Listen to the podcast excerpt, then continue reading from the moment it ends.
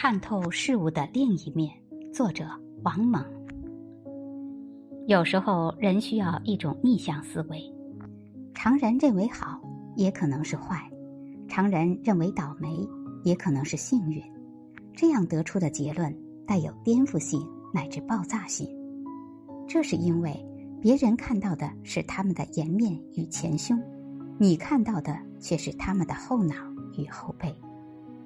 这就好像观棋时多想了好几步，你看到了满，他看到了满则溢；你看到了盈，他看到了盈则亏；你看到了祸，他看到了福所以；你看到了福，他看到了祸所福。